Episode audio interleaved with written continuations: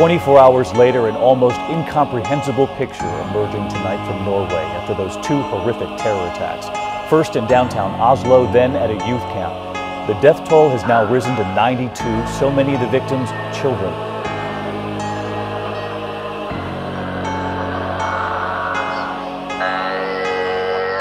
Im Namen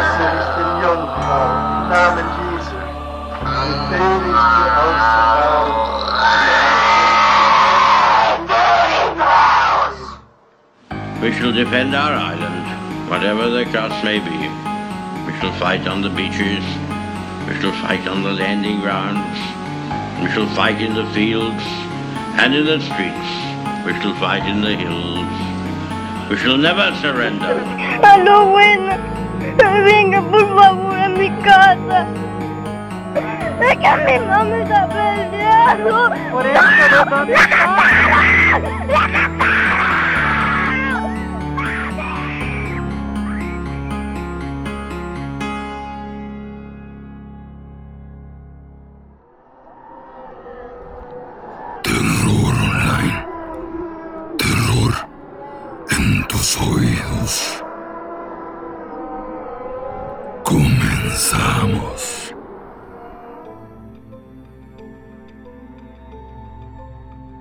Muy buenas noches. Bienvenidos a este nuevo capítulo del podcast Terror Online, donde estaremos hablando de temas interesantes relacionados con lo paranormal, lo oculto y todo aquello que por las noches no nos deja dormir. Esta semana hablaremos sobre uno de los asesinos más emblemáticos de la historia y del cual muchos dicen Stephen King se basó para crear uno de sus villanos más legendarios, Pennywise el payaso, mejor conocido como eso. Sin embargo, algo que no sabía es que el personaje que caracterizaba John Wayne Gacy no era más que eso, un personaje. Antes de meterme en profundidad a conocer su historia, yo pensé que Gacy se dedicaba a matar usando el disfraz del payaso, pero no, nada de eso. John Wayne Gacy fue un asesino despiadado que se camufló perfectamente como un miembro funcional y respetado de la comunidad. Se necesitó de un gran grupo de oficiales de la ley para unir las piezas de rompecabezas que dejaba como si fuera un rastro de migajas cada vez que cometía un asesinato. Esta semana les contaré la historia desde la perspectiva del hombre que llevó el caso y que atrapó al asesino, porque nadie sabe más de él que su némesis. Sin más preámbulos, bienvenidos al episodio número 88 del podcast Terror Online. El tema del día de hoy, John Wayne Gacy el payaso asesino. La historia de esta semana empieza cuando el jefe de la policía de Des Plaines, Illinois, encontró sobre su escritorio el reporte de un joven desaparecido. Era el reporte número 78-35203. Trataba de un chico de 15 años llamado Robert Jerome Pist, su madre lo había reportado a las 11 de la noche del lunes 11 de diciembre de 1978, esto la noche anterior. Tenía cabello castaño, ojos cafés, pesaba aproximadamente 70 kilogramos y medía 1,75 metro 75. El año anterior, su madre le había comprado una cámara y, para verificar que funcionaba, le había tomado la primera fotografía a su hijo. Era una gran coincidencia de que la ropa que llevaba ese día era la misma que llevaba el día que desapareció. Un pantalón color khaki y una chaqueta color azul. Todos los días, Elizabeth Pist recogía a su hijo en la escuela preparatoria de Maine West a las 5.30 de la tarde después de su clase de gimnasia. Generalmente, Rob cenaba en el auto porque su madre le llevaba un termo con leche y pan mientras lo llevaba a su trabajo en una farmacia de nombre Nyson. Ese día había llegado aproximadamente a las 6. Su turno iba de esa hora hasta las 9. Rob trabajaba en esa farmacia porque tenía la esperanza de ahorrar lo suficiente para poder comprarse su propio auto.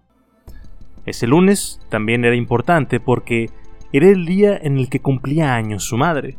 De hecho, más temprano ese día, su esposo Harold le había comprado un pastel de cumpleaños y la familia había acordado que, cuando Rob llegara a casa, lo partirían juntos. La señora Pist llegó a la farmacia poco antes de las 9 y cuando entró, Rob le pidió que lo esperara un poco porque iba a hablar con un contratista fuera de la farmacia sobre un trabajo que quería tomar durante el verano. Después de esperar aproximadamente por 20 minutos, la señora Pist salió a buscarlo y no lo encontró por ninguna parte. No había señal de Rob, así que decidió regresar a la casa y llamar a algunos de sus amigos, así como a Phil Torf, uno de los dueños de la farmacia. Torf le dijo a Elizabeth que había visto a Rob hablar con un contratista de apellido Gacy sobre un trabajo de verano. Torf intentó contactar a Gacy en su casa, pero lo único que pudo hacer fue dejar un mensaje en su contestadora. La policía no lo sabía en ese momento, pero la familia Pist había salido esa noche junto con dos pastores alemanes que Rob había criado. Esperaban que los perros pudieran localizarlo por su aroma, pero después de andar por más de una hora en la fría oscuridad de la noche, no encontraron pistas. El teniente Kosenschak revisó el reporte. Vio que Robert había nacido el 16 de marzo del 63. Su hijo Michael había nacido ese mismo año. Ambos asistían a la misma preparatoria. Muy probablemente su hijo Michael conocía a Robert y, mientras más estudiaba el reporte, más pensaba que la víctima pudo haber sido su hijo. Sin perder tiempo, los oficiales de policía acudieron a la farmacia y escucharon de la voz de los presentes que el nombre completo del contratista era John Wayne Gacy y que había ido a la farmacia en dos ocasiones ese día. Posiblemente fue ahí donde Rob escuchó lo del trabajo de verano. Un detective de apellido Adams telefonó a John Gacy a las 9.15 de la mañana y le preguntó sobre su presencia en la farmacia. La historia de Gacy fue muy clara. Dijo haber ido a la farmacia para discutir sobre un trabajo de remodelación. La segunda visita, según él, había sido para ir a ver los suministros sobrantes para la remodelación, ya que tiempo atrás había tenido un trabajo ahí. Sin embargo, cuando el detective Adams habló con Kim Byers, una chica que trabajaba ahí con Rob, esta le dijo que recordaba a Rob decirle aproximadamente a las 9 de la noche que el contratista quería verlo. Para la 1.30 de la mañana, los oficiales de la policía ubicaron el teléfono de la compañía de Casey, PDM Contractors Corporation, PDM por las siglas Painting, Decoration and Maintenance, pintura, decoración y mantenimiento. La dirección era el número 8213 de W. Summerdale. Cuando llegaron al lugar y tocaron a la puerta, nadie abrió. Uno de los vecinos les dijo a los oficiales que Gacy posiblemente no estaba en casa, así que, por el momento, tuvieron que dejarlo para otro día, pero no sin antes revisar las placas de una de sus camionetas estacionadas en el lugar. A través de esta búsqueda rápida, descubrieron que Casey había nacido el 17 de marzo de 1942 y que había sido arrestado una vez en el pasado. La investigación sobre la desaparición de Rob Pist no estaba avanzando mucho. Su familia y amigos sabían que no se había fugado de casa, pero entonces ¿a dónde había ido? No tenían ninguna pista hasta el momento más que el hecho de que había hablado con Gacy.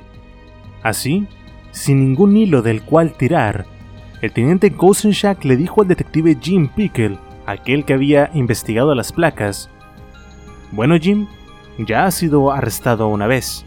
Averigüemos por qué. Cuando los detectives obtuvieron la lista de crímenes de Gacy, quedaron sorprendidos. El 20 de mayo de 1968 había sido acusado por un cargo de sodomía, el 9 de septiembre tenía un intento de robo. 12 de septiembre, allanamiento de morada. 18 de junio del 70, violó su libertad condicional. El 12 de febrero del próximo año, cargos por alteración del orden y más y más cargos. A pesar de la larga lista, los detectives realmente no le pusieron atención a los demás más que al primero. un cargo de sodomía. Anexado a la lista de crímenes de Gacy estaba un reporte más detallado de este primer crimen. Gacy se había hecho pasar por un oficial de policía, así fue capaz de atraer a un chico y después lo esposó. Tras una corta conversación, el contratista le preguntó, ¿qué estás dispuesto a hacer para salir de esto? Cuando el chico le dijo que no tenía mucho dinero, Gacy le preguntó si le haría sexo oral. Temiendo por su vida, el chico asintió. Gacy condujo al muchacho hasta un restaurante en el que trabajaba en ese momento y lo llevó al baño, del cual tenía las llaves. Esto fue aproximadamente entre las 3.30 y 4.30 de la mañana. Cuando volvieron al auto, Gacy intentó hacer que el chico le hiciera sexo oral de nuevo, pero cuando éste se negó, lo golpeó en la cabeza varias veces. De alguna manera, aún estando esposado, el chico logró abrir la puerta del auto y correr. Gacy lo siguió en su auto y lo lanzó por los aires al golpearlo. La víctima sobrevivió y aunque testificó, Gacy fue dejado ir solo con una advertencia. Después de leer todo esto, ambos detectives estaban convencidos de que Gacy debía de estar profundamente involucrado con la desaparición de Robert Pist. El siguiente movimiento fue buscar a Gacy e interrogarlo, pero para hacerlo no lo podían hacer como un sospechoso. El fiscal del condado le dijo al teniente Kosenchak que evitara decir algo acusatorio.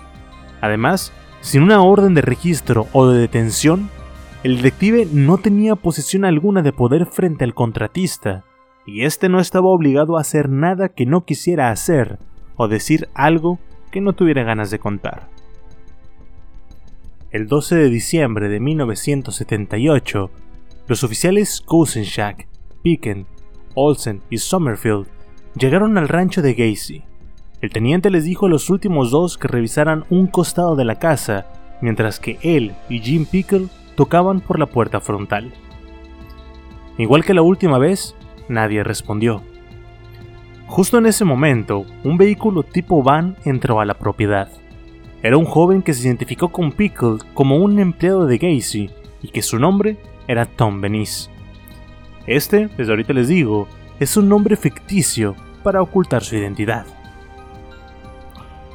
Antes de que pudiera preguntar si John estaba en casa, Tom Benice les dijo a los oficiales que nunca les contestaría por la puerta principal, que tenían que ir por la puerta de al lado.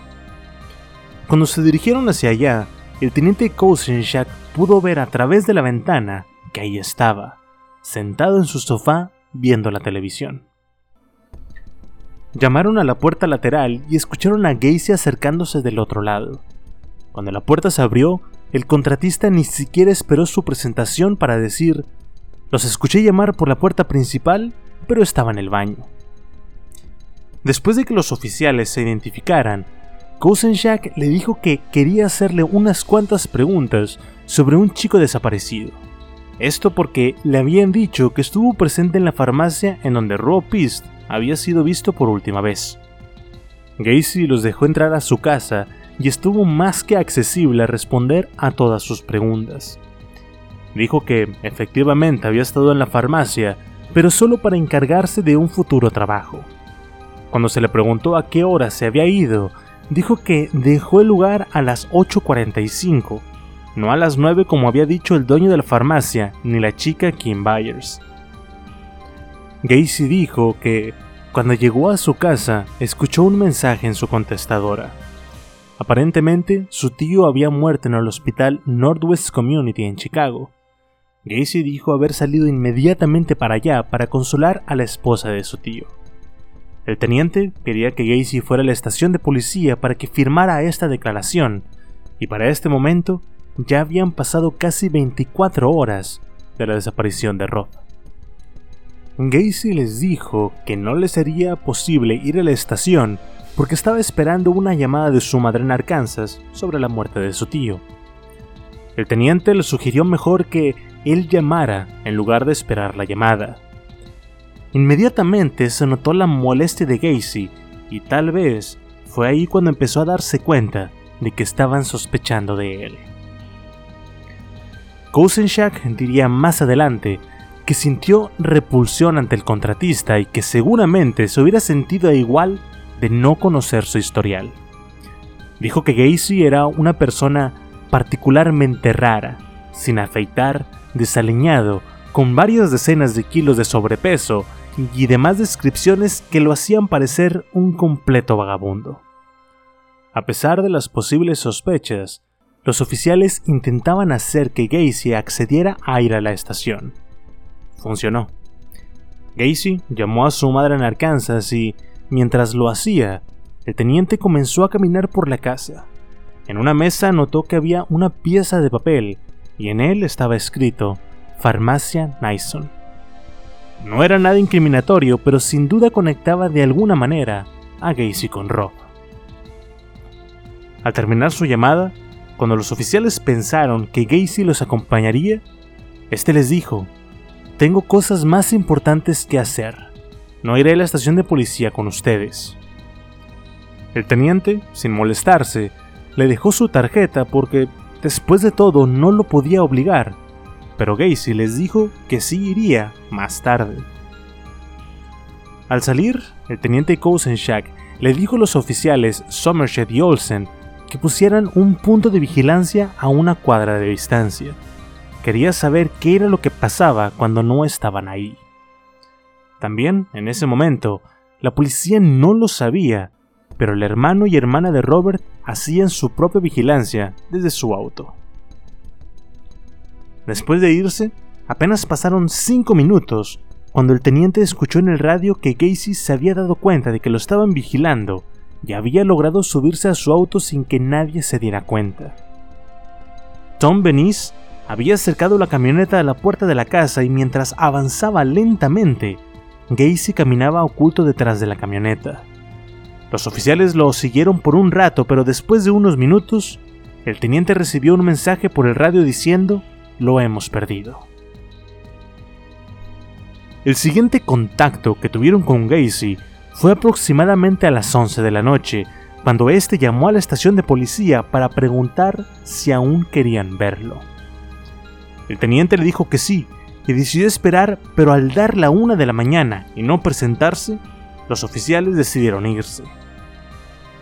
A la mañana siguiente, un oficial de escritorio llamado Jerry Loconsol dijo que Gacy sí se había presentado, pero hasta las 3.20 de la mañana. Cuando lo consol le dijo que el teniente ya se había ido, el contratista le dijo que había tenido un accidente de auto. Según el reporte de lo consol, los ojos de Gacy estaban vidriosos y tenía los pantalones y zapatos llenos de lodo. Ese día, el teniente Kosenchak se encargó de investigar un poco más sobre Gacy, principalmente el cargo de sodomía en su contra años atrás. Sin embargo, al hacerlo se dio cuenta de que investigarlo sería difícil. Gacy era un miembro prominente de la sociedad. Participaba en la organización Jaycee. Esta es una asociación cívica que se encarga de formar jóvenes líderes en los Estados Unidos. Por esta razón, contaba con el apoyo de los residentes locales.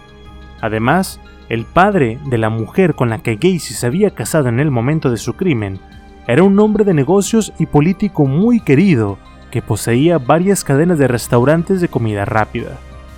Su suegro lo había nombrado gerente de uno de estos, es decir, que era el encargado de contratar personal, generalmente chicos jóvenes que los oficiales de policía pensaban habían podido haber sido víctimas sexuales de Gacy, según su historial. El cargo del que lo acusaban sucedió en la primavera de 1968. Gacy había contratado a un chico de 15 años llamado Don para que hiciera recados por él. Una tarde lo invitó a su casa, le dio unas cuantas cervezas y le puso películas porno heterosexuales para después llevarlo al sótano en donde lo obligó a tener sexo oral y anal. Al terminar, lo llevó a su casa. Los padres del muchacho se encargaron de levantar los cargos de sodomía y, en un intento por intimidar al chico, Gacy contrató a otro muchacho aún mayor que trabajaba para él en el restaurante para que lo fuera a golpear. El chico lo hizo, pero fue descubierto y habló. El tiro le salió por la culata a Gacy y terminó en prisión con una condena de 10 años. Con esta condena, Gacy apenas hubiera estado saliendo de prisión. Claro, si lo hubiera cumplido. Fue dejado en libertad después de solo dos años. Lo bueno que se podía sacar de todo esto es que aparentemente había solo abusado del chico, lo que significaba que Rob Pist, de haber sido atacado por Gacy, seguramente seguiría con vida, prisionero en alguna parte. Para asegurarse de esto, el teniente necesitaba una orden de cateo para revisar su casa. El teniente Kosenchak acudió a la oficina del fiscal en el centro cívico de Des Plains, pero este no estaba. Su asistente le dijo que podía hablar con el supervisor del tercer distrito, Terry Sullivan. Ya con alguien con quien comunicarse, el teniente comenzó a preparar toda la papelería necesaria. Mientras tanto, la familia Pist había ido a la estación para discutir los avances de la investigación. La atmósfera era tensa. Harold Pist se encargó de hacer las preguntas por parte de la familia y quería saber todo lo que sabían sobre John Wayne Gacy. Lo más importante de esta conversación fue cuando el teniente les dijo que Gacy negaba haber hablado con Rob afuera de la farmacia, algo que ninguno de los presentes creía. Horas más tarde, el teniente logró obtener una audiencia con Terry Sullivan. Este lo saludó y le preguntó qué tenía para él. Kosenchak le empezó a relatar los eventos de las últimas 36 horas, así como todo lo que habían investigado sobre John Gacy. Tan pronto mencionó la palabra sodomía, Terry Sullivan firmó la orden. La unidad encargada de llevar a cabo el cateo se llamaba Unidad Delta. Consistía de un sargento y tres oficiales, el sargento Lang, los oficiales Schultz, Robinson y Hatchmeister. Y dado que un solo grupo no tenía suficiente para cubrir todo el espacio porque la casa de Gacy era más un rancho, Kusenchak aceptó la solicitud de uno de los oficiales de nombre Mike Albrecht, que se estaba ofreciendo para la tarea.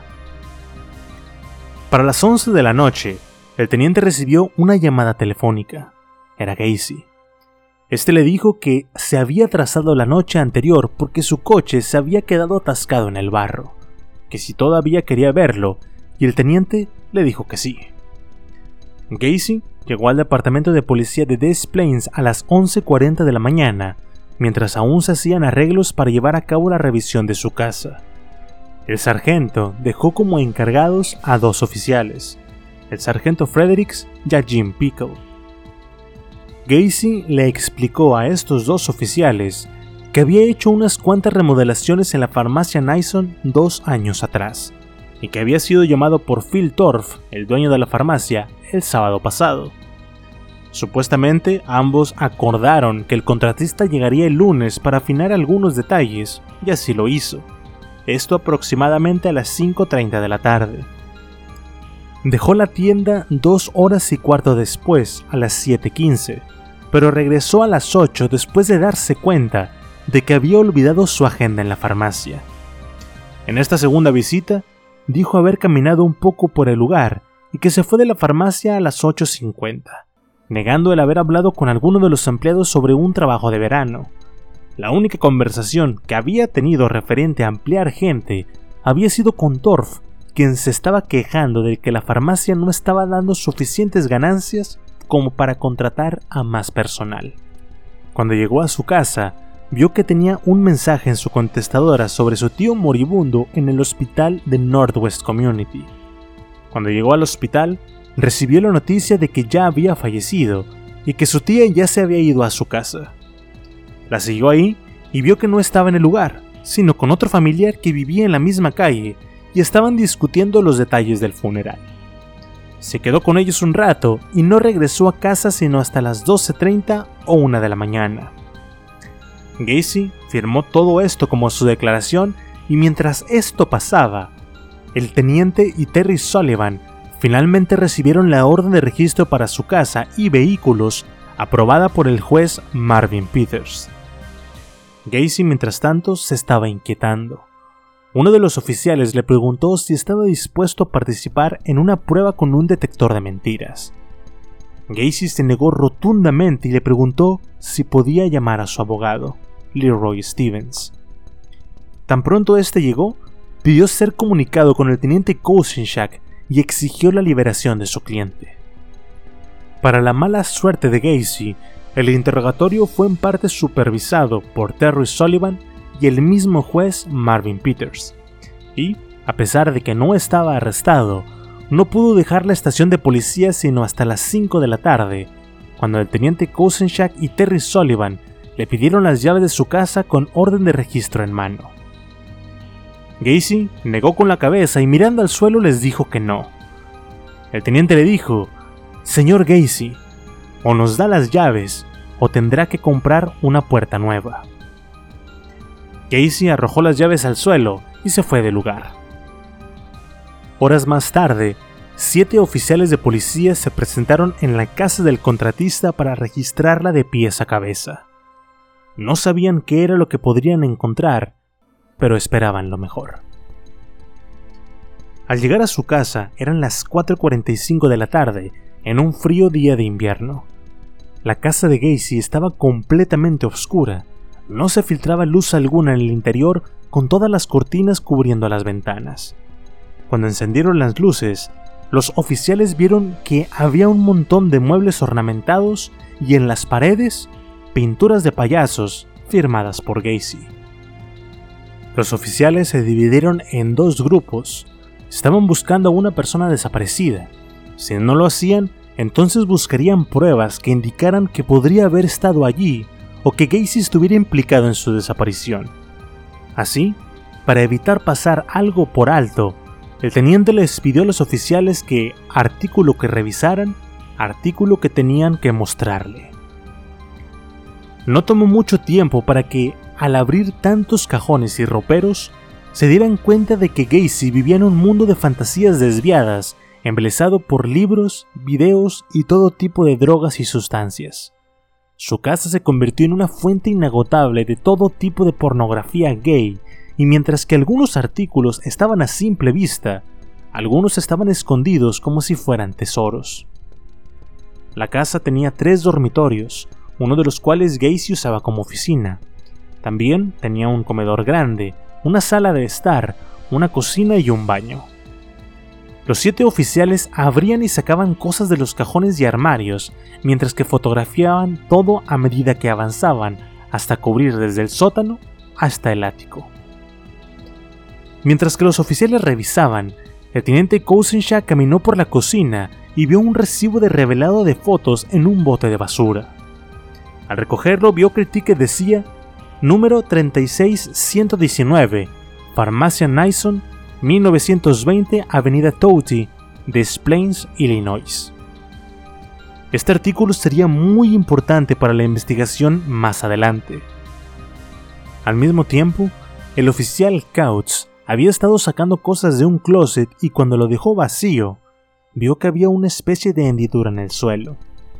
Llamó al teniente y al usar un desarmador para levantar una de las tablas del suelo, encontraron una trampilla quedaba una especie de sótano. Al entrar no encontraron más que un sótano vacío y un fuerte olor a aromatizante, y a pesar de que era extraño un sitio así, no había nada que pudieran rescatar como sospechoso. El registro de la vivienda terminó aproximadamente tres horas después desde que inició. Se terminaron encontrando un montón de pornografía, medicamentos sin prescripción, licencias de conducir de otras personas y demás artículos sospechosos. El cateo se vio interrumpido cuando llegó un joven que dijo trabajar para Gacy como pintor. Dijo haber llegado a la casa solo para dejar una camioneta y las llaves. Cuando el teniente le preguntó su nombre, este se identificó como David Cram. Aparentemente estaba acostumbrado a estar en la casa de Gacy porque fue al refrigerador, sacó un refresco y se sentó a beberlo en la cocina. Le preguntó a los oficiales qué hacían ahí y le explicaron que estaban llevando a cabo una investigación por un chico desaparecido. Minutos después, David Graham pidió un taxi y se fue del lugar. Más tarde esa noche, mientras que los artículos eran etiquetados y preparados para el laboratorio, el investigador Greg Bidow y el teniente Kosinchak interrogaron a Gacy en la estación de policía. Gacy estaba obviamente más molesto que la última vez. Cuando el interrogatorio terminó, el abogado de Gacy se encargó de llevarlo a su casa, dado que sus vehículos habían sido incautados también para la investigación. Entrada la noche, cuando Gacy llegó a su casa, lo primero que hizo, ignorando todo el desorden que había por todas partes, ignorando los cajones abiertos, las ropas tiradas frente a los roperos y demás, fue dirigirse a ese sótano escondido. Bajó con una linterna y dio una vuelta antes de volver a subir y dijo, Estúpidos policías, no hicieron nada, gracias a Dios. Dado que no encontraron al chico en la casa, que había la posibilidad de que fuera llevado a alguna otra parte. El teniente pensó en la ruta que Gacy tomaba desde su casa hasta llegar a la farmacia Nyson. En el camino había un par de zonas boscosas que valía la pena revisar. Pensó que tal vez lo había asesinado y tirado el cuerpo en alguna de estas partes, así que le pidió a uno de los oficiales que fuera a revisar y que fotografiara las rutas que Gacy pudo haber tomado. Ese día, el teniente se enteró por parte de otro oficial que durante el registro de la casa se había visto un auto, un Satellite Plymouth, conducir cerca de la casa en varias ocasiones, como si estuviera siendo un tipo de guardia. Rápidamente los oficiales dieron con que dicho auto pertenecía a Tom Benice, uno de los empleados de Gacy, con el que se habían encontrado la primera vez que entraron a su casa. La policía citó a Tom Benice en la estación para interrogarlo el 15 de diciembre. Ese día, el joven mencionó a varias personas que estaban involucradas con el contratista de alguna manera. Algunos de estos nombres incluían a Carol Hoff, la segunda esposa de Casey, de quien ya se había divorciado, Ed Hefner, un mesero y joven compañero de trabajo, y Richard Raffnell, otro contratista que tenía un negocio llamado Rafco Incorporated, para quien Gacy trabajaba como subcontratista. Durante el interrogatorio, se notó que Tom era lo más cercano a un amigo que Gacy tenía y que, se había estado dando vueltas por la casa, no había sido más que por mera curiosidad. Para el momento que se fue de la estación, el teniente ahora tenía un buen de notas que revisar.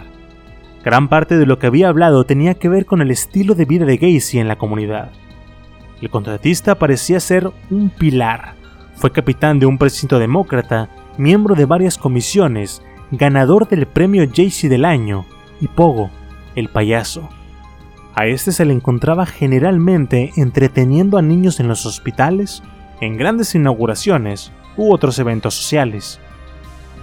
Los vecinos pensaban que Gacy era un hombre extremadamente cordial y no habían dudado ni un momento en ayudarlo en los preparativos de la recepción de su boda o en invitarlo a tomar una copa en Navidad. Con frecuencia les llevaba licor, comida y otros regalos. Parecía ser un padre amoroso para las dos hijas de su segunda esposa, y hasta los vecinos lo vieron construirles una casa de juegos detrás de su vivienda en Somerdale. Gacy era bien conocido por sus fiestas temáticas, en las que asistían literalmente cientos de sus conocidos de sus negocios, políticos y gente del vecindario. Se vestía de acuerdo con la temática de la fiesta, con un sombrero de vaquero y pantalón de mezclilla si la fiesta era del viejo oeste, camisa hawaiana para el luau o de blanco y azul tipo tío Sam para la fiesta del bicentenario de 1976. Todo ese trasfondo hacía pensar si verdaderamente estaban investigando a la persona correcta. Esa misma mañana, el teniente organizó los equipos de vigilancia. Mientras que la unidad Delta consistía de algunos de los más experimentados oficiales que había en la fuerza, el equipo que estaban usando cuando iniciaron la vigilancia sobre John Wayne Gacy no era el mejor. Los autos que usaba la unidad eran artículos a los que se les refería como artículo 36. Estos habían pertenecido a una persona que fue condenada por un grave delito. De hecho, el auto que el teniente usaba había sido utilizado para el secuestro y violación de una niña local.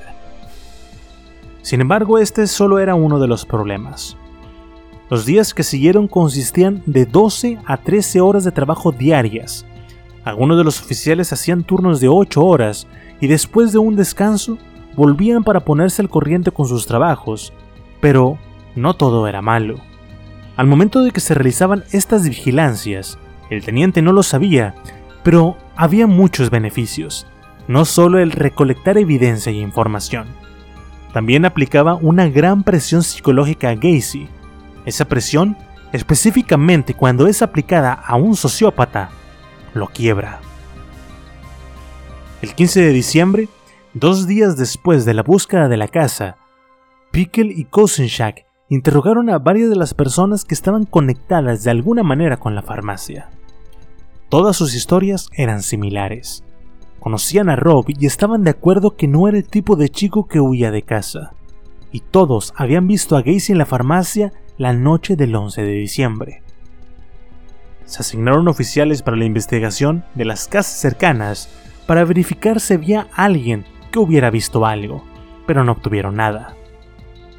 Aproximadamente para la hora de la cena, el teniente asignó a los detectives Ralph Tobar y Jim Ryan para que fueran a la residencia de Tom Benice a interrogarlo. Cuando llegaron, Tom no estaba, pero no perdieron la oportunidad de hablar con su esposa. Esta relató que en varias ocasiones Gacy había tratado de provocar problemas en la pareja.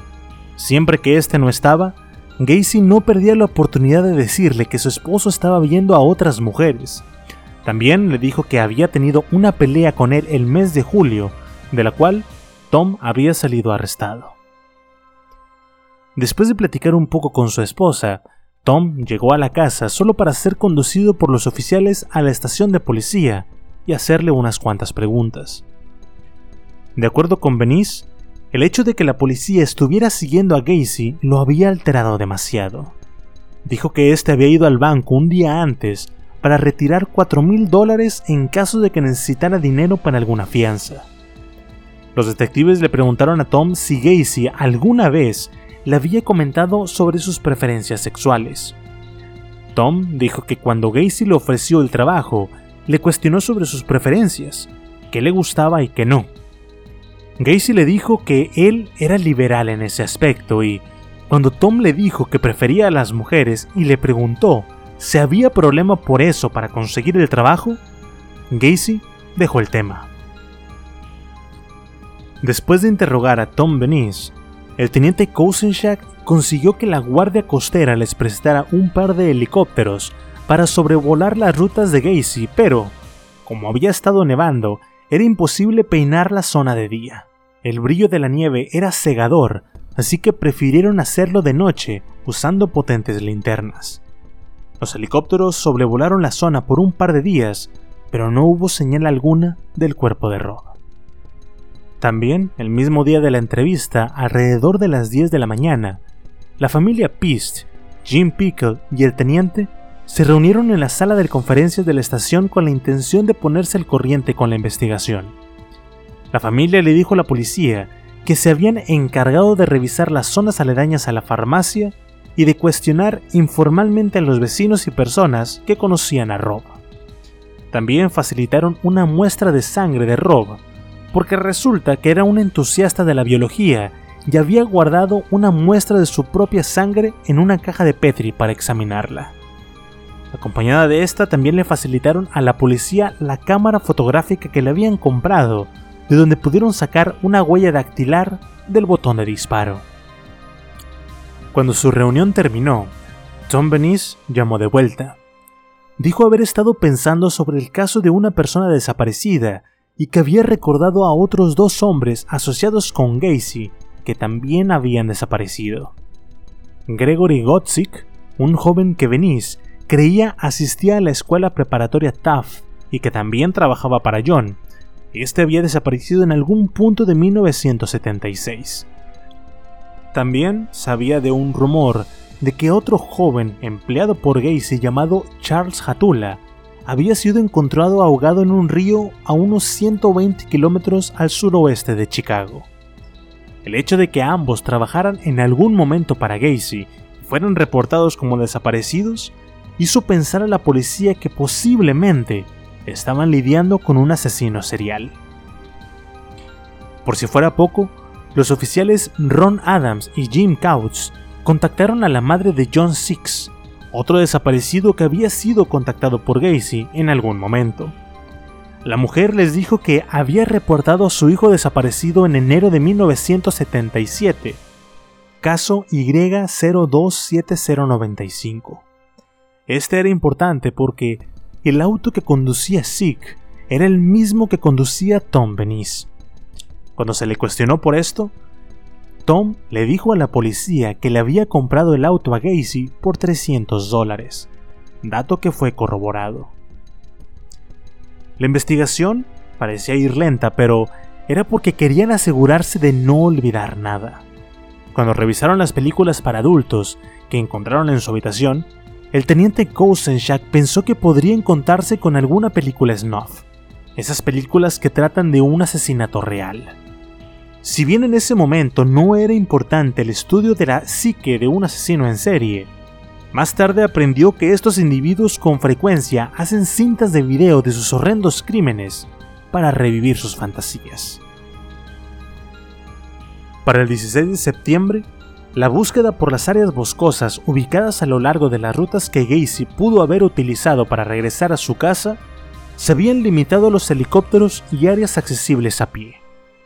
Por esta razón, el teniente Kousenchak recibió probar por otro medio los perros del equipo de búsqueda y rescate. Esos trabajaron durante todo el día buscando a Rob, ayudándose del aroma de una de sus prendas, pero de nuevo, no hubo éxito.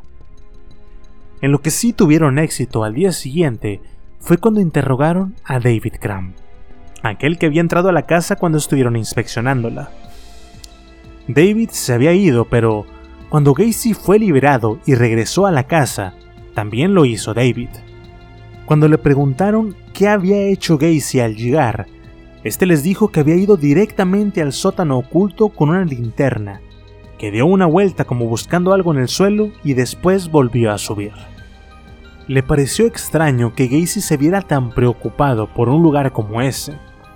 David Graham también mencionó que en algún momento en el pasado, John le había pedido que cavara trincheras para el drenaje en ese espacio el contratista le había dicho que tenía un grave problema de drenaje y que las zanjas eran necesarias, así como cal. Mucho cal. Si bien Cram describió a Gacy como a veces el tipo más agradable del mundo, también admitió que era evasivo. Salía abruptamente de la sociedad en las últimas horas de la noche o muy temprano por la mañana para hacer algún tipo de entrega se guardaba billeteras y licencias de conducir de personas que aparentemente habían fallecido, y un montón de relojes aparecían misteriosamente. Todas estas licencias de conducir pertenecían a hombres jóvenes, de complexión delgada, cabello castaño claro o rubio. Había un patrón. Todos se parecían a Robert Pist. En la mañana del 16 de septiembre, Greg Bidow y el teniente Kousinchak hicieron arreglos para entrevistar a la segunda esposa de Gacy, Carol Huff. En la intimidad de la sala de conferencias, escucharon cómo Carol se había vuelto a casar y les contó acerca de la época en la que vivió con Gacy. Había estado casada con él desde 1972 hasta 1976. Cuando se casó con el contratista, estaba consciente de que ya tenía dos hijos, Michael y Christy, de un matrimonio anterior, y también sabía algo de los cargos que se le habían hecho, pero pensaba que tenía algo que ver con pornografía. Después de su matrimonio con John, ella y las niñas, junto con la madre de Carol, se mudaron a la casa de Somerdale. Tammy tenía cuatro años en ese momento y April casi dos. Inicialmente, las chicas estaban encantadas de estar cerca de John. Se esforzaban por complacerlo, se subían a su regazo para compartir lo que habían hecho en el día, lo llamaban papá, pero John no tenía tiempo para su afecto. Así que, eventualmente, dejaron de intentarlo. El comportamiento inusual de Gacy no se detuvo con el rechazo de sus hijas. Según Carol, no era raro que John se sentara en medio de la sala desnudo y se masturbara mientras miraba revistas de porno gay. Alrededor de ese mismo tiempo, comenzó a notar algunas otras actividades inusuales que involucraban a su esposo. Se quedaba fuera hasta tarde y en ocasiones metía el auto al garage y se quedaba dentro con las luces apagadas. Había veces en las que había un joven con él dentro del auto. Carol recuerda una vez haber tomado la llave del garage una noche cuando John no estaba en casa y se puso a revisarlo. El interior que describió obviamente era diferente a como lo habían visto el día que lo catearon, pero Carol dijo haber encontrado colchones por todo el piso, luces rojas enchufadas en las paredes y espejos en el techo. En otra ocasión, Carol afirmó que se quedó despierta hasta la madrugada esperando a John. Eran las 4 de la mañana cuando lo escuchó conducir por la entrada. Se levantó para sentarse en la cocina y cuando John encendió la luz, su presencia lo asustó. Gacy, en vez de disculparse por llegar tarde, terminó molestándose y le pidió que se fuera a la cama. Cuando éste le preguntó a dónde había ido, solo se enfureció más. Uno de los hechos más significantes que Carol contó fue un evento que ocurrió el Día de las Madres de 1975. Gacy se había levantado temprano ese día y le dijo que le daría un regalo por el Día de las Madres. Gacy tuvo relaciones con ella y cuando terminaron dijo que nunca esperara algo así de nuevo, que ya había terminado con las mujeres. Después de esto, Gacy no dudó en comentar sobre el cuerpo de los jóvenes que veía. Se sentaba en el bar que tenía en casa y veía revistas mientras comentaba sobre cómo se veían los traseros de los chicos de sus páginas y que tanto le excitaban. Los oficiales le preguntaron a Carol si había algún empleado de John que renunciara al trabajo, discutiera con el contratista o que simplemente desapareciera. Su ex esposa trajo a colación el nombre de Butkovich. Este era un empleado que con frecuencia discutía con Casey sobre su pago y que también estaba reportado como desaparecido. Tras la reunión de Carol, el teniente dio un paseo hasta el garaje de la policía donde se guardaban los vehículos de Gacy. Uno de los autos llamaba su atención. El auto ya había sido procesado como evidencia, pero por alguna razón el teniente decidió echarle un vistazo extra. Al inicio no parecía haber nada extraño, pero después de dirigirse a la cajuela y revisarla cuidadosamente, se dio cuenta de que algo brillaba. Era un cabello color castaño claro. Mientras se quedó viendo tal evidencia, el teniente escuchó que alguien lo llamó por detrás. Era Terry Sullivan, el supervisor del distrito, y al igual que él, estaba entusiasmado por conocer los resultados que dicho cabello produciría, sobre todo porque Rob Pist tenía cabello castaño.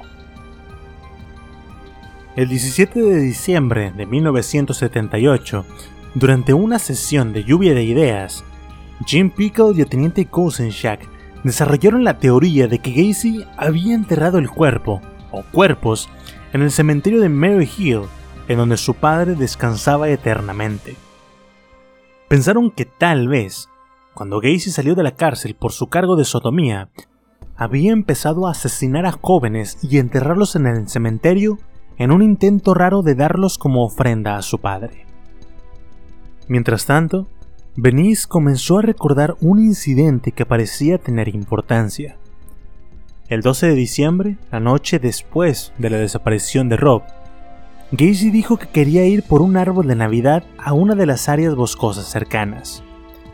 Él y Gacy condujeron hacia la zona, pero en algún punto Gacy le dijo a Benice que se detuviera. Sin entender por qué, Tom vio cómo el contratista se quedó quieto viendo la zona. Este incidente le pareció muy raro y, después de varios segundos, salió de su trance solo para pedirle a Tom que se fuera sin siquiera buscar un árbol de Navidad. Mientras el caso progresaba, pequeños trozos de información terminaron siendo presentados en las noticias de las 10 de la noche.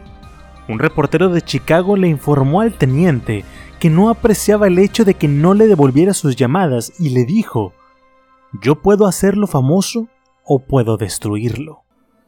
También había una joven reportera de una de las principales cadenas de televisión que tenía un amigo y una fuente confiable en la oficina del fiscal del estado.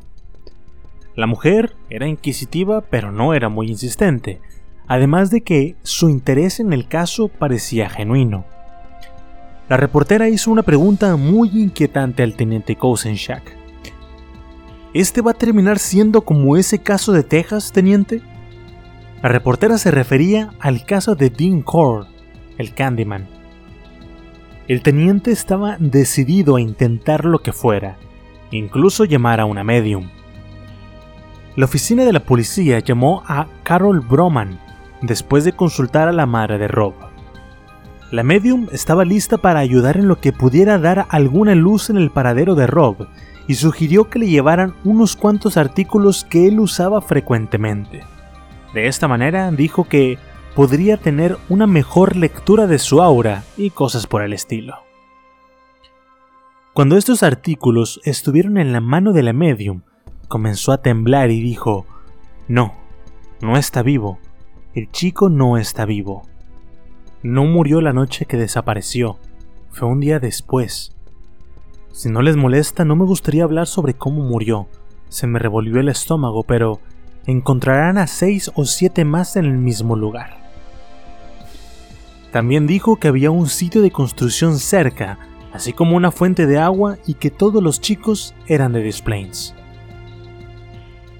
El 18 de diciembre de 1978, el teniente Kosenchak usó los perros de nuevo, pero no para peinar las zonas boscosas, sino para revisar los autos de Gacy.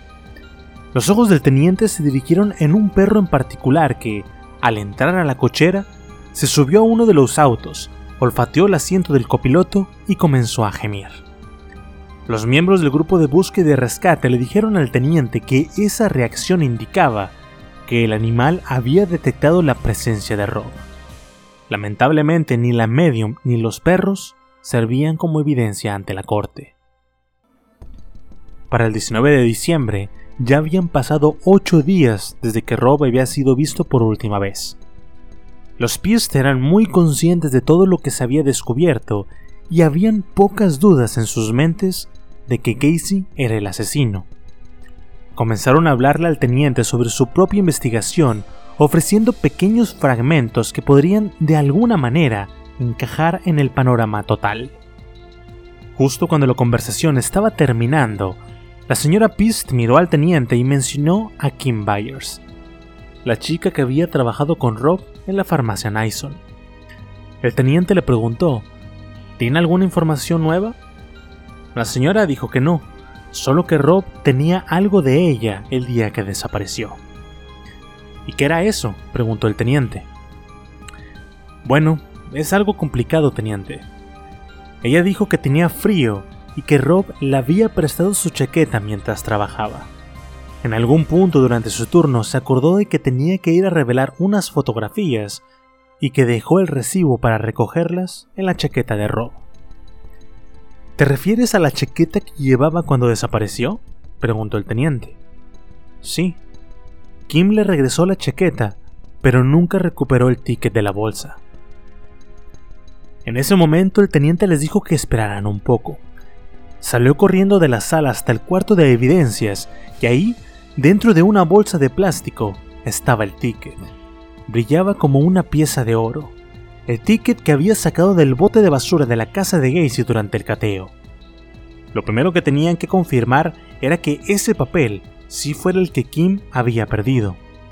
Intentaron hacer cuadrar los números del recibo y efectivamente eran los mismos. Esta fue una sensación dulce y amarga a la vez porque mientras que les daba esperanza a la familia de que por fin sabrían qué había pasado con Rob, también mataba toda esperanza de encontrarlo con vida. Mientras avanzaba la segunda semana de la investigación, también lo hacía la búsqueda con los perros. La prensa se estaba haciendo de una gran cantidad de imágenes y videos para los noticieros, pero los oficiales desafortunadamente no estaban obteniendo resultados. Tanta era la confianza de Gacy en todo esto, que sus compañeros de trabajo lo escuchaban decir cosas como ¿que qué voy a hacer en esta tarde? Tal vez arroje unos cuantos cadáveres por ahí. ¿Les importaría darme una mano? Además, parecía que no le molestaba en lo más mínimo incomodar a los miembros del equipo de vigilancia. Por ejemplo, había uno en particular, Mike Albrecht. Al terminar la investigación, la policía encontró que Gacy tenía fotografías del hospital. Se las había tomado cuando nunca se dio cuenta. El 20 de diciembre fue el día que se había programado una prueba de polígrafo para Tom Benice. El teniente tenía la esperanza de que éste le diera nueva información, además de que esta prueba podría indicar si Tom estaba de alguna manera implicado en la desaparición de Rob.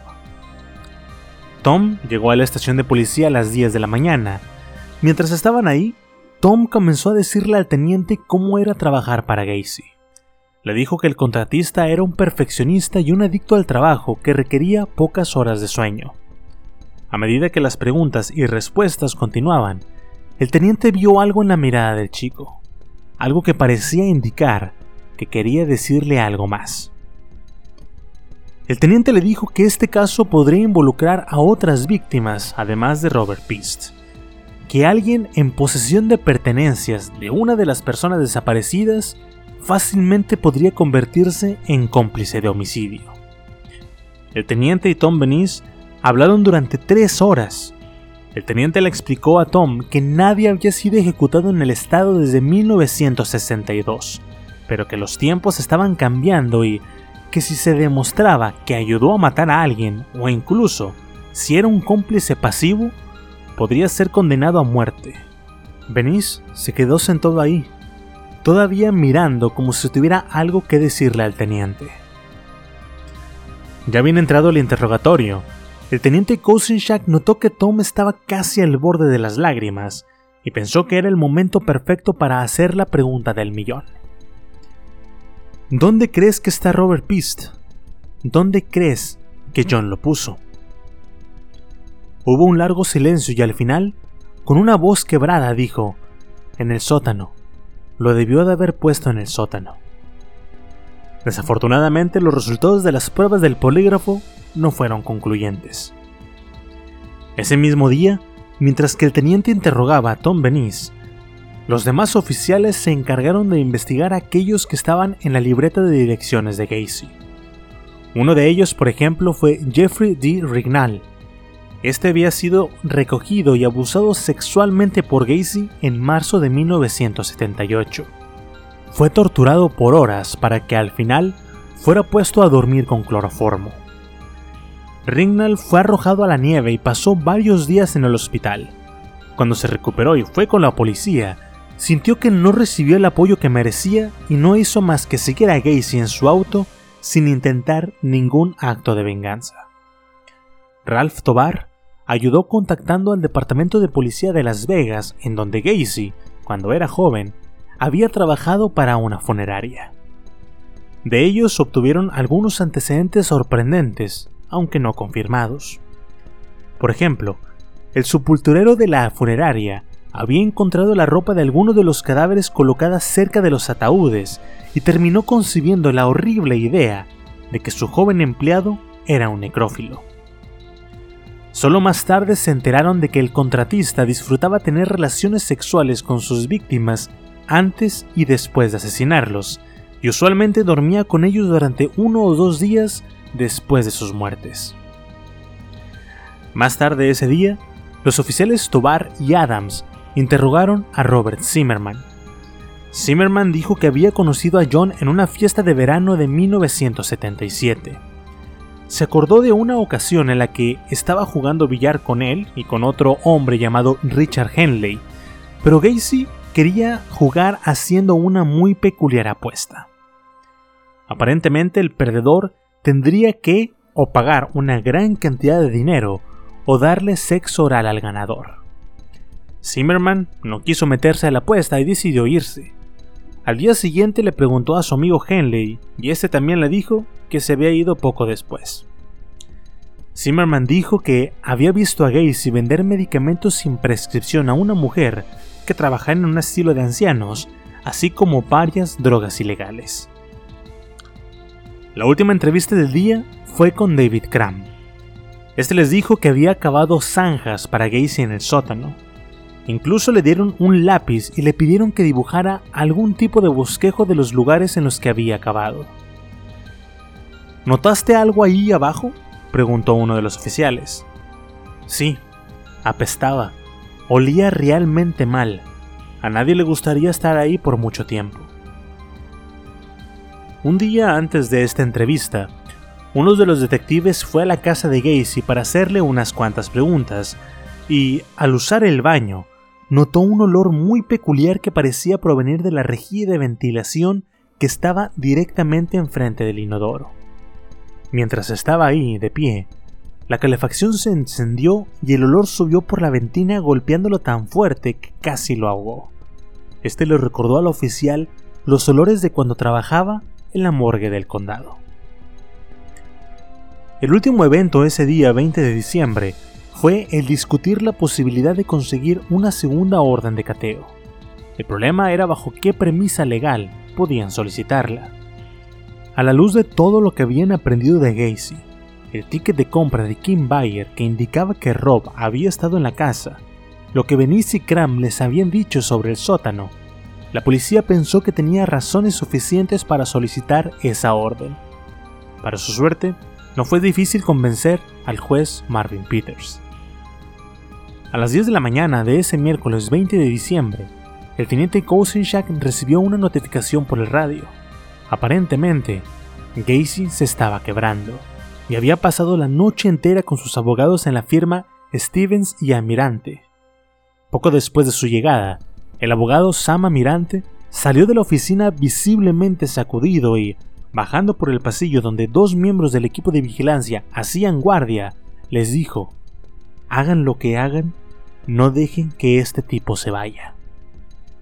Los oficiales observaron que el abogado no podía encender su cigarro, primero porque le temblaban las manos y después porque se dio cuenta de que intentaba encenderlo por el lado del filtro. Gacy dejó la oficina y, conduciendo como un maniático, llevó al equipo de vigilancia hasta una estación de gasolina en Park Ridge, en donde dos oficiales Hatchmeister y Albrecht lo vieron darle unos cuantos cigarros de marihuana a un empleado de la gasolina. Tan pronto Gacy dejó el lugar, los oficiales recuperaron los cigarros y se los reportaron al sargento Lang.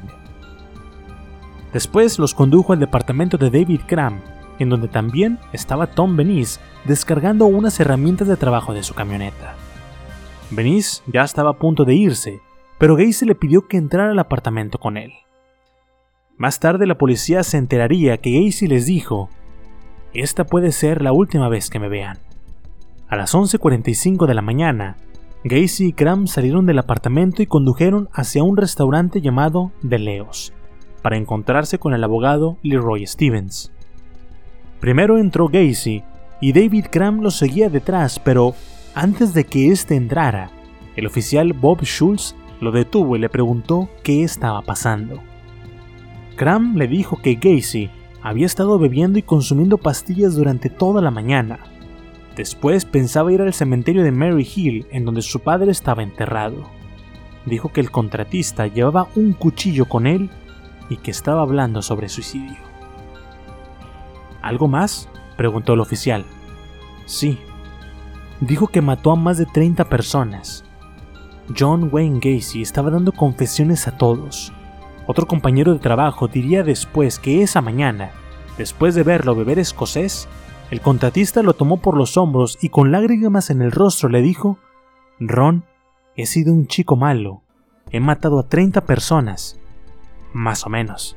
Estas confesiones llegaron rápido a los oídos del sargento Lang, quien inmediatamente llamó al teniente Kosinchak, y en compañía del oficial Bidow y Terry Sullivan, escucharon que Lang les dijo, Hemos observado a Gacy hacer un trato de drogas. ¿Quieres que lo arreste? El teniente tomó fuertemente el teléfono y le dijo, tendrás que usar tu propio juicio para eso. Si crees que lo amerita, haz el arresto. Hubo silencio por un tiempo y luego el sargento Lang dijo que iría con un prisionero a la estación.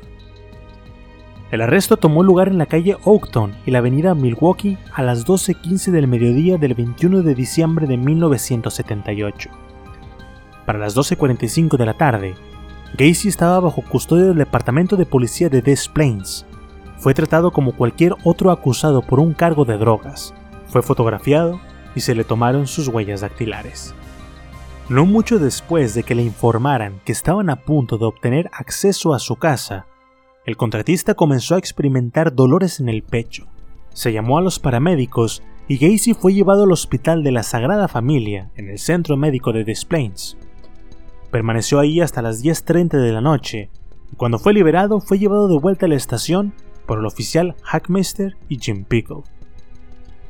Cuando el teniente Kousenchak escuchó sobre estos dolores en el pecho, dijo que le recordó el caso de Richard Speck, el hombre que había asesinado a nueve enfermeras en Chicago. Después de haber sido llevado a custodia, Speck sufrió de un supuesto ataque cardíaco, obviamente simulado, al igual que Casey. El papeleo para la orden de cateo se terminó alrededor de las 5 de la tarde. El juez Peters, un hombre en sus últimos sesentas, levantó su pluma, firmó la orden y mientras que el oficial Couch salía de su despacho, el juez levantó su voz y dijo, Vayan por ese hijo de perra. Eran las 6.30 de la tarde cuando llegaron a la casa de Gacy y no perdieron tiempo. Abrieron la puerta del closet, quitaron todo lo que estaba ahí y abrieron la trampilla que daba al sótano. Se trajeron palas y varias luces para iluminar el lugar. Uno de los oficiales iba vestido con cubrebocas y botas y se puso a instalar el equipo y después de una hora de dejar todo listo, comenzaron a cavar. Era el momento de la verdad. A pesar de que los minutos se hacían eternos, se escuchó que alguien gritó, encontramos un cuerpo. La pesadilla era real. La excavación continuó. El aroma de la muerte y la carne putrefacta inundó el sótano y en menos de 10 minutos otros tres cadáveres fueron descubiertos. Se le leyeron sus derechos a Gacy, quien ahora estaba de un ánimo diferente. Firmó una nueva declaración en donde afirmaba que había asesinado a Robert Pist, pero ¿en dónde estaba su cuerpo si este no estaba en el sótano? Gacy les explicó que su cuerpo lo había arrojado en el río de Des Plains. Confesó haber asesinado a 30 personas y que la mayoría de ellos estaban en el sótano, pero que había uno bajo el suelo de la cochera y pensó que aproximadamente 5 habían terminado en el río. Todas las víctimas de Gacy habían sido homosexuales o bisexuales. Ninguna de sus víctimas era mujer y todos sus crímenes incluían alguna proposición de sexo por dinero. Todos habían aceptado subir a su auto. Todas las víctimas fueron asesinadas en esa casa. La última de sus víctimas antes de Rob Pist había sido un chico de Elmwood. Quería recibir 20 dólares por cada cosa que hiciera obedeciendo a Gacy. Todo comenzó con juegos y terminó con el chico debajo del río. El chico Pist no sabía qué pasaría en esa casa aparte de sexo, pero quería ese dinero fácil también. Todo parecía tranquilo, al menos hasta que Gacy puso una cuerda sobre su cuello. A la tarde siguiente, se le imputaron los cargos, fue llevado al tercer piso del centro cívico de Des Plains para una audiencia preliminar. Presidió el juez Marvin Peters y todo el proceso se llevó a cabo en menos de 10 minutos. En los días siguientes, la excavación del sótano develó un total de 27 cadáveres, uno en el garage y otro en el patio. También encontraron una gran cantidad de trofeos de sus víctimas, que incluían joyería, ropas, libros y otros artículos. Estos objetos, como les dije antes, ayudan a un asesino como Gacy a revivir las fantasías que los llevaron a cometer tales crímenes. Después de la audiencia, el teniente Kosenchak visitó a la familia de Robert Pist. Querían saber si el cuerpo de su hijo se había encontrado en el sótano, ya se habían preparado para esto. Sabían que su hijo estaba muerto, pero querían encontrar su cuerpo para darle un cierre definitivo. Mientras tanto, la policía seguía buscando. Unos cuantos días después del arresto de Gacy, cuando el teniente Kosenchak fue a la casa del asesino para ver cómo iban las cosas, se encontró con Robert Ressler, un agente del FBI de la Unidad de Ciencias del Comportamiento en Cuántico, Virginia. Ressler estaba por el pueblo cuando el caso de Gacy se solucionó y estaba interesado. Ambos fueron a comer y el agente del FBI terminó invitando a Kosenchak a la academia para que hablara del caso. En algún momento del mes de enero, el teniente voló a Virginia y, en donde esperaba un grupo pequeño, Ressler le mostró un foro repleto de personas, al menos 100. ¿Qué es esto? le preguntó a Ressler. Este le dijo que era una clase sobre homicidio. Para cuando el teniente dejó de hablar, se dio cuenta de que no había parado en cuatro horas. Esta sería la primera de muchas conferencias que daría sobre Gacy a nivel mundial. Alrededor de las 2.30 de la tarde del 9 de abril, el teléfono de Kosenchak sonó. Era la oficina del sheriff del condado de Grundy. Habían encontrado un cadáver flotando en el río. El cuerpo fue llevado al hospital más cercano, en donde un dentista se encargó de comparar los registros dentales con los de Rob Beast. La coincidencia era perfecta. Era Robert Beast. No hubo consuelo para la familia, pero la búsqueda finalmente había terminado. Mientras tanto, el juicio de Gacy empezó el 6 de febrero de 1980. Fue acusado de 33 cargos de asesinato y un cargo de abuso sexual contra Robert Beast.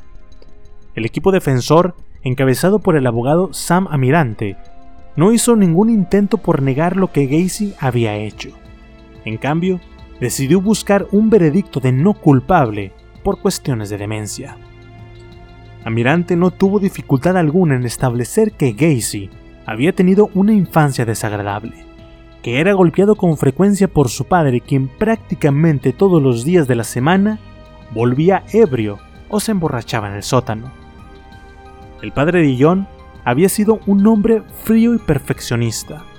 La madre, quien había recibido una gran cantidad de abuso físico de su esposo, cuando fue llamada al estrado como testigo y se le preguntó si su esposo era un hombre violento, dijo, yo no diría violento, más bien diría un poco duro. Gacy había sido un chico enfermizo en su infancia, que no era querido por su padre y que además lo llamaba estúpido con demasiada frecuencia. La imagen de un padre ebrio y violento y una madre sumisa y triste sin duda causó simpatía en la sala de la corte, pero Desafortunadamente para Gacy, el jurado entendió que millones de personas tienen infancias abusivas y no todos tienen los cuerpos de 27 personas enterradas en el sótano. En la defensa, un psiquiatra dijo que Gacy era psicótico, otro que sufría esquizofrenia. En los argumentos finales, el abogado de la fiscalía dijo que tenían de dos opciones: declarar a Gacy inocente o culpable, pero que si lo declaraban inocente, entonces que recordaran a los 11 cuerpos sin identificar que seguían en la morgue del condado. Que si lo encontraban inocente, recordaran a la víctima número 2, 3 y así sucesivamente, enumerando y mencionando a cada una de las víctimas hasta terminar con Robert Beast. Finalmente, el día del veredicto llegó. El juicio había comenzado el 6 de febrero y terminado el 12 de marzo a las 4.40 de la tarde. El jurado declaró a Gacy culpable de los 33 asesinatos y por el crimen de asalto sexual contra Robert y su sentencia, la muerte. El juez anunció que la ejecución se llevaría a cabo el 2 de junio, pero todos sabían que Gacy solicitaría apelación tras apelación para retrasar su baile con la muerte. Los oficiales de Des Plains al menos sabían que Gacy ya no andaría libre por las calles.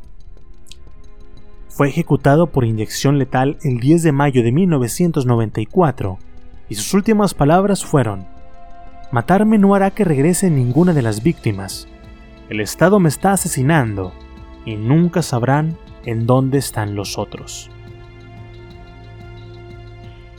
Y eso es todo por el día de hoy. De nuevo, mi nombre es Alex Deschane, los invito a darle follow a este podcast y a la página de Facebook, Instagram y Twitter con el mismo nombre, Terror Online, donde estaré publicando imágenes relacionadas con el podcast del día de hoy. Si ya le dieron like y follow, se los agradezco muchísimo. Espero que les haya gustado, que se sientan incómodos en la oscuridad de su habitación y que al dormir este podcast les provoque pesadillas. Hasta luego.